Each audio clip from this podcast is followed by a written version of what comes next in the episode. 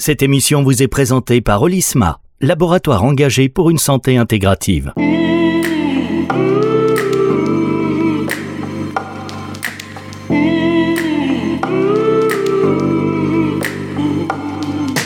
La santé, c'est tout. Florian Petitjean sur Nutri Radio. Et c'est déjà beaucoup. Bonjour Florian.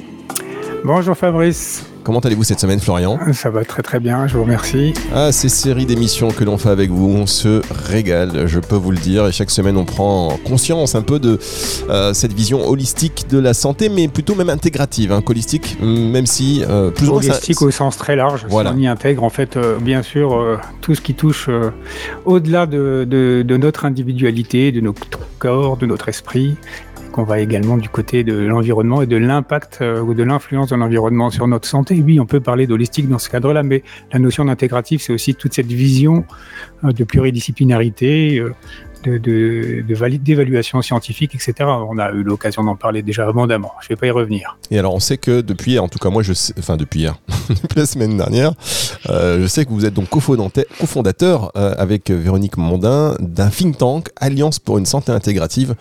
Et euh, je vous remercie de votre invitation d'ailleurs, qui s'incruste. Non, non, mais voilà, c'est intéressant d'avoir des, des, professionnels euh, de santé, des médecins, des infectiologues, euh, et voilà, tous ces spécialistes qui militent et qui forment même des, de futurs médecins pour une vision intégrative de, de la médecine, puisque c'est le cas de, de Véronique Mondin, qui est également parmi tous ces titres. Je parle d'elle parce que ceux qui ont suivi la semaine dernière, vous le savez, elle était là avec nous pour deux émissions exceptionnelles une émission euh, sur le microbiote que je vous invite à réécouter en podcast sur notre radio. Et puis euh, cette semaine, on va parler d'épigénétique. Donc Véronique Mondin, je disais, est enseignante aussi en médecine intégrative dans le cadre de l'Université Côte d'Azur. Donc vous formez comme ça et elle est là avec nous. Hein. C'est un peu décousu ma présentation, mais euh, si on met tout ça dans l'ordre, ça ressemble. Si on vous écoute, on suit, ça va. Voilà, si vous m'écoutez, si vous arrivez là, vous dites, mais, par contre, vous, vous formez de futurs médecins Absolument. Mais écoutez, euh, en fait, l'enseignement de médecine intégrative débute à la fac euh, là cette année 2023. Donc, on a déjà eu une première euh, promotion qui a pu venir sur le on va dire d'un côté facultatif, hein, puisque c'était pas encore vraiment dans les textes. Et on a eu la surprise de voir que beaucoup, beaucoup d'étudiants, enfin en tout cas la moitié de la promotion, est venue à cet enseignement non obligatoire, ce qui est quand même la preuve d'un certain intérêt et d'une curiosité euh, de la part des jeunes. Et ça, je trouve ça fantastique. Et l'enseignement euh, obligatoire, lui, va commencer euh, cette année, donc en novembre de cette année. Voilà, donc c'est nouveau, ça leur permet de, de savoir un petit peu de quoi on parle et notamment d'avoir un petit début d'information sur certaines disciplines, notamment l'hypnose, la méditation, l'acupuncture. Voilà, c'est un peu les, trois disciplines phares qui sont enseignées aux étudiants. C'est génial. La révolution est en ah marche. Oui, euh, franchement, Florian, les médecins formés en hypnose, en acupuncture, etc. Mais c'est incroyable. J'aimerais bien être malade dans 10 ans, moi. c'est ça, voilà, exactement. Ou ne pas être malade parce que vous aurez retenu toutes les leçons de la prévention liée à, cette approche de santé intégrative. Ça, c'est mieux, ça. c'est mieux, Évidemment. ça coûte moins cher et c'est mieux pour tout le monde. Et c'est bon pour la planète, par ailleurs petite boutade. Alors en tout cas, merci à tous les deux et merci euh, à vous Florian d'inviter une nouvelle fois euh, Véronique pour parler aujourd'hui alors d'un sujet. On en a déjà parlé à quelques reprises comme ça, on tâtonne, on tâtonne sur Nutri Radio. Des invités aussi nous en parlent de l'épigénétique. Alors, vous avoir tous les deux pour en parler, ça s'annonce fascinant. Ce sera dans un tout petit instant. On va rentrer dans le vif du sujet et bah, voilà, on a hâte. C'est juste après ceci. Découvrez Olisma, engagé pour une santé intégrative. Mariant phytoaromathérapie et cosmétique thermale, nous réconcilions corps et esprit. Nos produits, élaborés par des experts passionnés, allient la puissance de la nature à la science pour une approche holistique de la santé. De l'environnement, nos ingrédients naturels redéfinissent le bien-être. Olisma, là où la santé rencontre l'harmonie. Soyez acteur de votre santé. Pour votre santé, bougez plus.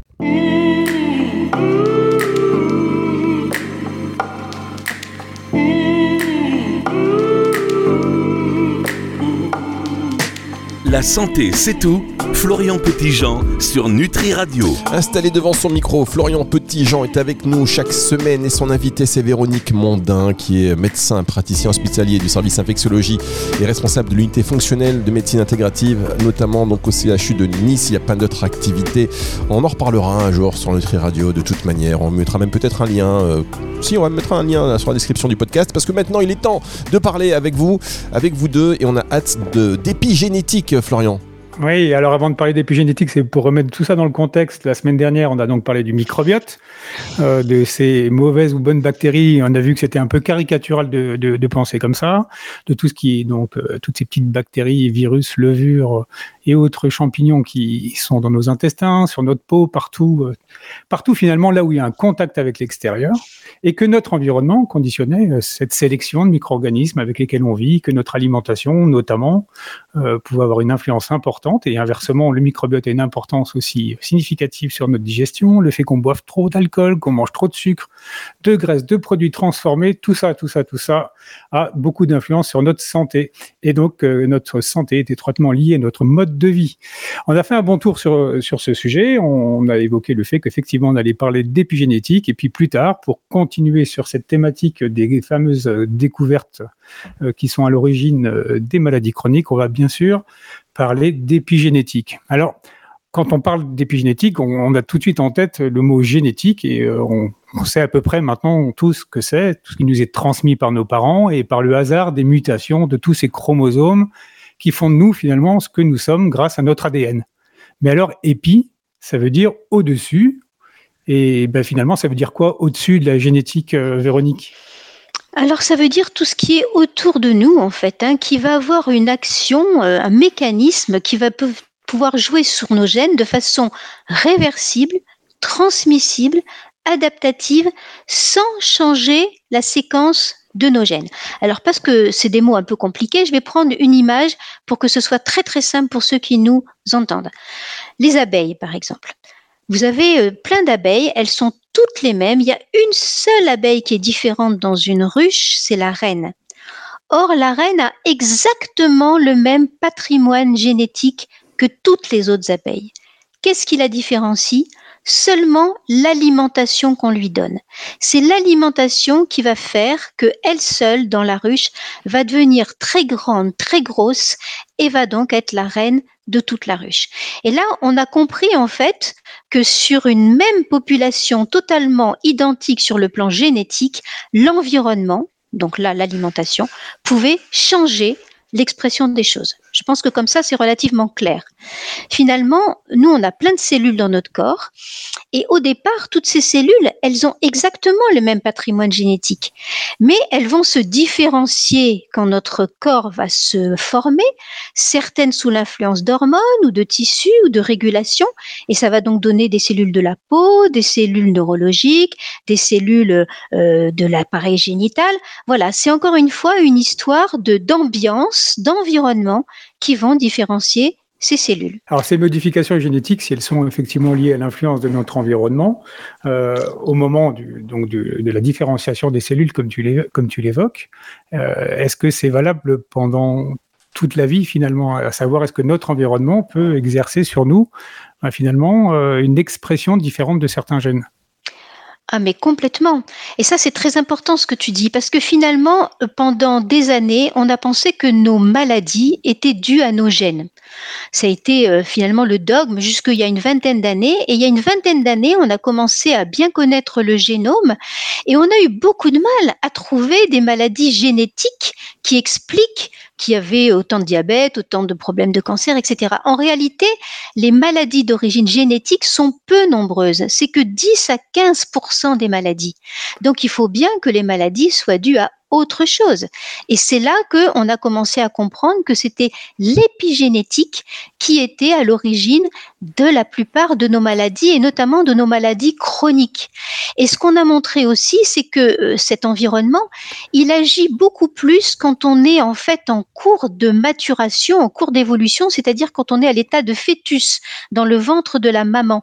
Et c'est ça qu'on donne lieu aujourd'hui à cette période qu'on appelle la période des mille jours, qui est en fait euh, le moment où il faut particulièrement protéger l'environnement d'un bébé ou d'un futur bébé.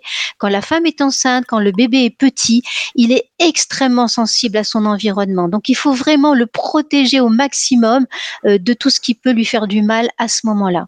Aussi bien d'ailleurs des, des, polluants euh, finalement qui vont passer par, le, par la voie sanguine, j'imagine que par des stress également. J'avais vu une étude sur le sujet des, des enfants traumatisés parce que les femmes battues euh, pendant leur grossesse avaient des conséquences psychologiques euh, très durables en fait, voire dans et, et transgénérationnelles. Et transgénérationnelles. Voilà. Donc ça, c'est vraiment très important. C'est effectivement, il faut protéger, protéger les enfants et les femmes enceintes. Ouais.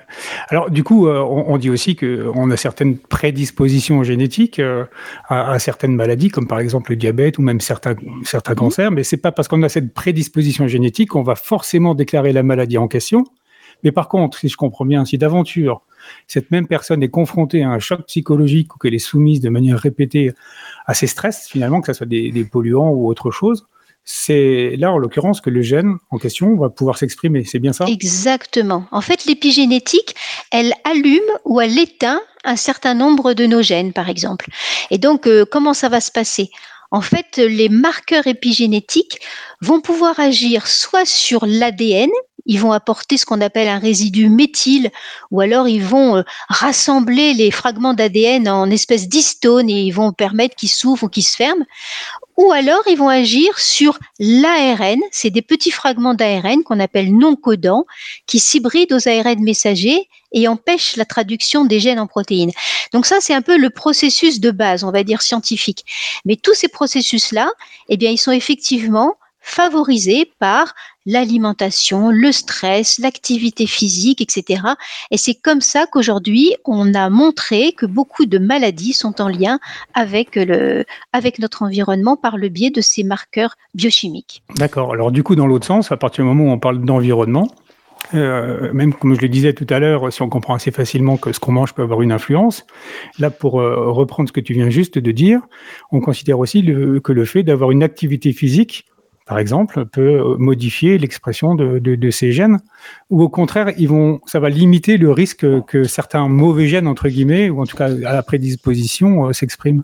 Absolument. Juste, euh, je vais vous interrompre une toute petite seconde et vous allez pouvoir reposer cette question. Je vais la reposer pour vous, Florian. On marque une dernière pause. C'est juste après ceci. vous avez entendu, vous savez, sur le Tri Radio après ceci.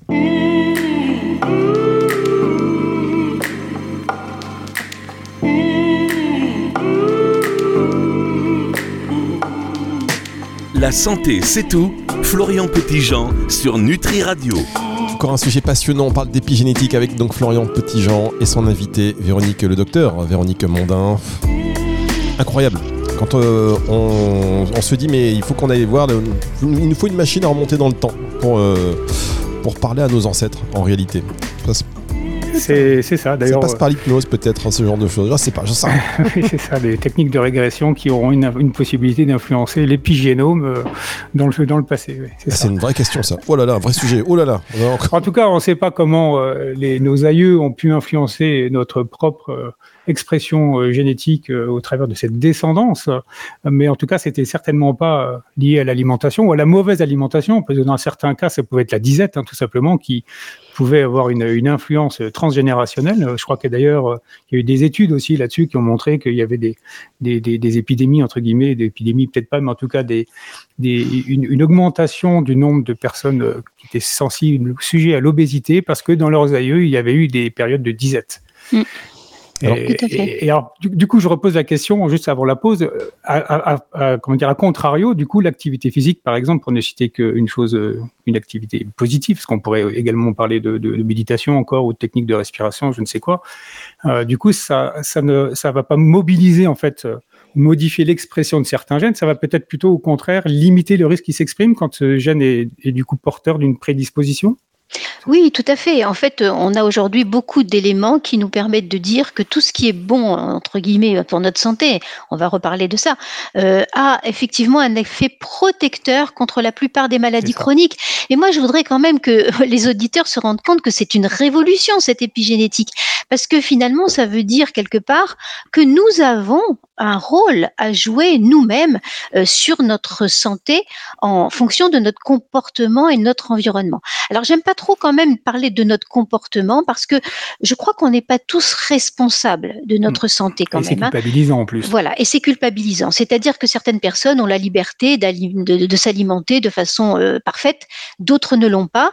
Et donc là aussi, on peut peut-être revenir à des notions qui sont l'importance des pouvoirs publics hein, et des politiques publiques pour la prévention, parce que c'est vrai qu'on n'est pas responsable de la qualité de l'air qu'on respire, on n'est pas responsable euh, du bruit qu'on entend, qui est très très stressant. Donc il y a quand même un certain nombre de choses qu'on peut maîtriser et d'autres qu'on peut moins maîtriser, et notamment les personnes les plus vulnérables et les plus euh, précaires. Et ça, je pense que c'est une notion qui est importante parce que notamment aujourd'hui, on parle plus de maladies chroniques, on parle de maladies sociales. Et, j'insiste beaucoup là-dessus parce que je pense qu'on ne pourra pas faire de progrès en médecine si on ne prend pas toute la mesure de la prévention nécessaire pour les personnes défavorisées et vulnérables. Oui, d'ailleurs, il y a une corrélation directe entre milieu social et, prévalence des maladies chroniques dans le monde entier, d'ailleurs. Absolument. Oui, ouais, tout à fait. Alors du coup, d'après toi, comment les recherches en épigénétique pourraient justement changer la manière dont on devrait aborder la santé? C'est notamment au travers de la prévention. Là, tu parlais des pouvoirs publics. C'est vrai que c'est devenu un, un vrai credo aujourd'hui des pouvoirs publics. Alors, je ne sais pas si les moyens sont suffisants, mais en tout cas, il y a une prise de conscience quand même. Est-ce qu'il faut encore des recherches pour les convaincre finalement Ou on a assez Non, non, non. Tu sais, c'est comme pour les modifications climatiques. Les outils, on les a tous. Il faut juste les mettre en application. Et là, c'est la même chose. La prévention, malheureusement, c'est 2% de notre budget de la santé. Donc, on voit bien que c'est quand même vraiment le parent pauvre euh, de notre santé. On préfère des choses un peu brillantes, même si elles servent à peu d'individus, que le basico-basique qui, lui, va servir à tout le monde. Mais revenons revenons quand même un petit peu à la prévention, et tu as raison.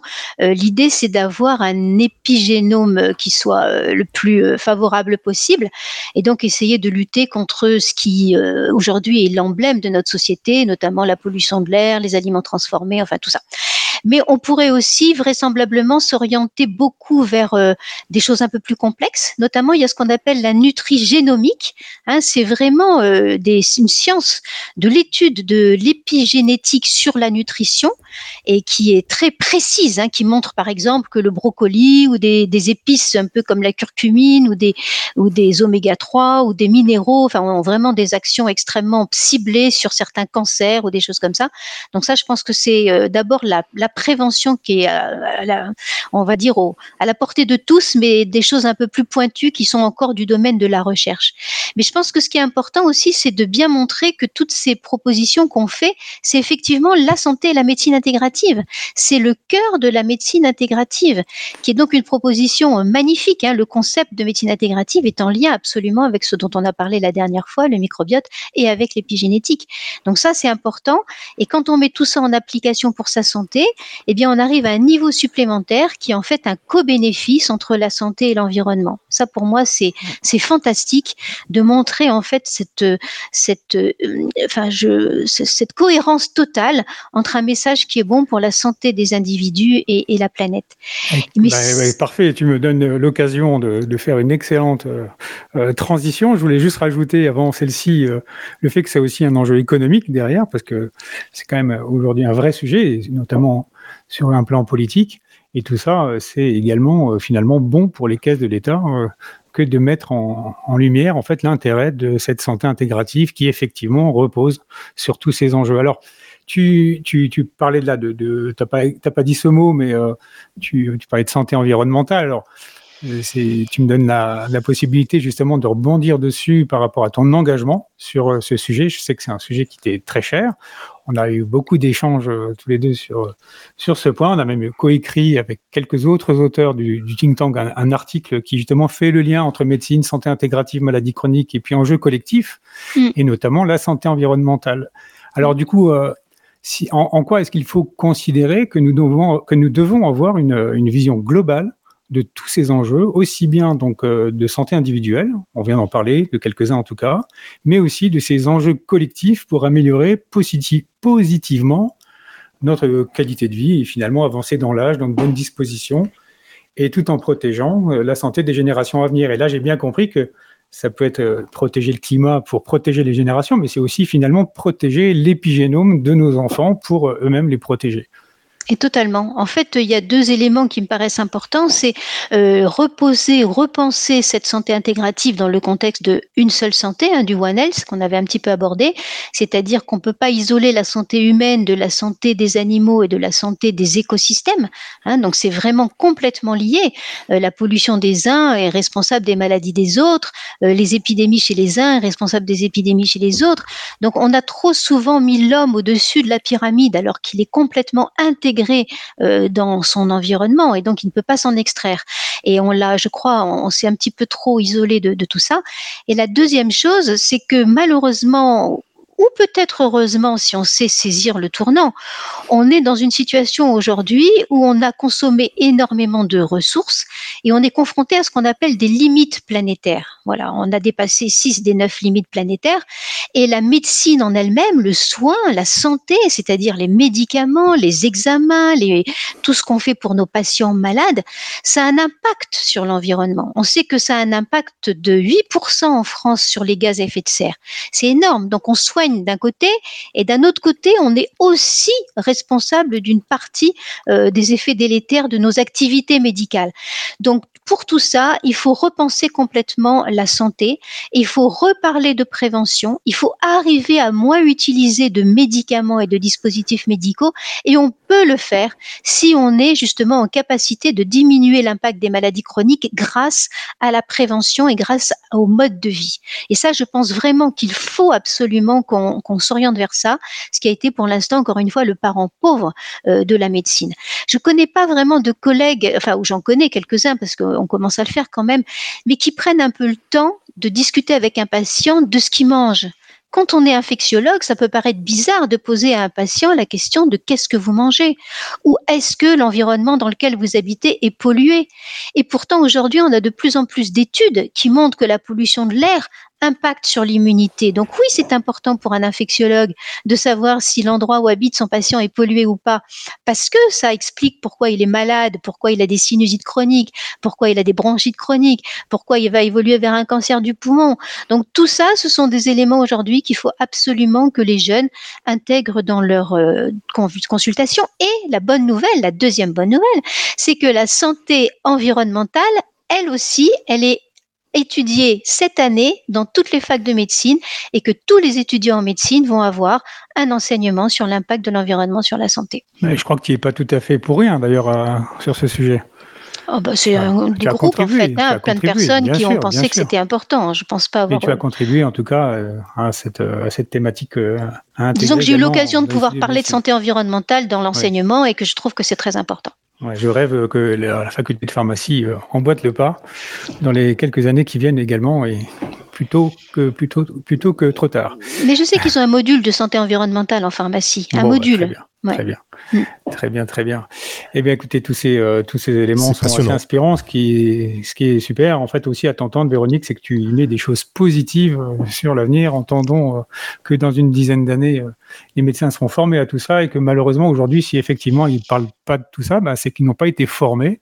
Et puis peut-être, on peut aussi ajouter le fait que malheureusement, ils n'ont pas toujours beaucoup le temps. Je pense aux médecins de ville qui sont quand même très stressés. Et d'ailleurs, eux-mêmes feraient bien de faire attention à leur mode de vie parce que le modèle, finalement, de, de paiement à l'acte est peut-être aussi un modèle révolu par rapport à, tous ces enjeux. Ah, complètement. Je pense qu'il faut vraiment savoir euh, casser un processus chronique avec un patient en prenant une heure pour discuter vraiment avec lui à fond de tout ce qu'il a comme problème. Et ensuite, on voit bien que ça améliore la suite de la prise en charge et que ça libère beaucoup de place parce que le patient aura une autre vision de sa santé et fera autrement. Voilà, il faut prendre le temps à un moment donné et c'est un temps toujours bénéfique. C'est ça. Alors du coup, en mot de conclusion peut-être, la santé intégrative, finalement, c'est, euh, c'est, je ne sais pas si c'est la réponse, mais c'est au moins une réponse, n'est-ce pas? Ah, c'est une réponse majeure. Je pense que c'est l'avenir de la médecine, parce qu'il faut bien sûr garder toute notre toxicité, euh, garder ces merveilleuses découvertes qui font que sur des pathologies rares, on peut arriver à guérir des gens, ce qu'on ne faisait pas avant, guérir des cancers, etc.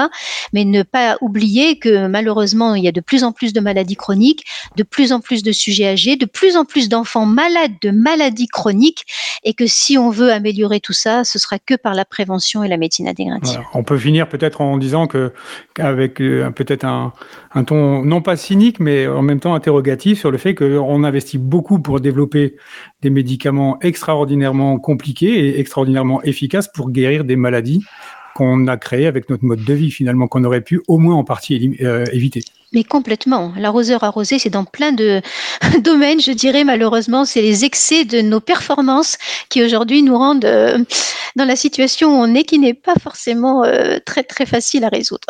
C'est ça, c'est ça. Eh bien, écoutez, je crois qu'on a fait le tour, Fabrice. Hein. Est-ce que vous avez vu de votre côté une, une question peut-être en tant que patient ou citoyen, tout simplement? Alors, pas en tant que patient, euh, mais en tant que déjà, euh, je me dis, il faut absolument que vous reveniez sur Nutri Radio, euh, Véronique. Et surtout, ce que je retiens aussi, c'est la manière dont vous en parlez et on sent cette motivation et cette, comme vous l'avez dit, Florian, cet optimisme dans la voix. Et, et, ça, fait, ça fait plaisir parce qu'on se dit que voilà, il y, a des, il y a des solutions et qu'on avance vers des, une meilleure prise en charge, une meilleure reconnaissance du, du patient, de l'humain. Et que et voilà, donc si tout le monde était aussi positif, euh, on serait aussi de meilleure humeur et peut-être moins malade aussi, parce que l'humeur c'est important. Eh oui. Absolument. Eh oui, c'est la base. Rire, rire 10 minutes par jour diminue le, le, le, le stress et, et la mm. production de, de beaucoup d'hormones de, d'hormones aussi qui sont pas forcément très bonnes pour la santé. Bon, écoutez, Véronique, en tout cas, on se retrouvera sur Nutri Radio parce que vous avez noté, j'ai bien noté quand même la, la nutri-génomique. Là, il euh, faut qu'on en reparle.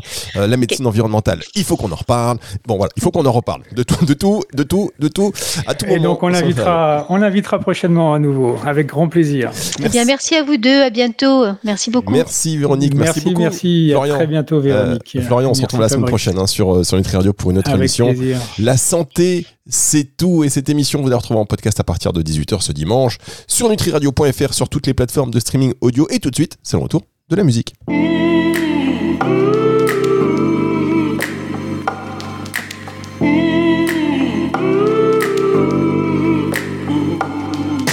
La santé, c'est tout. Florian Petitjean sur Nutri Radio.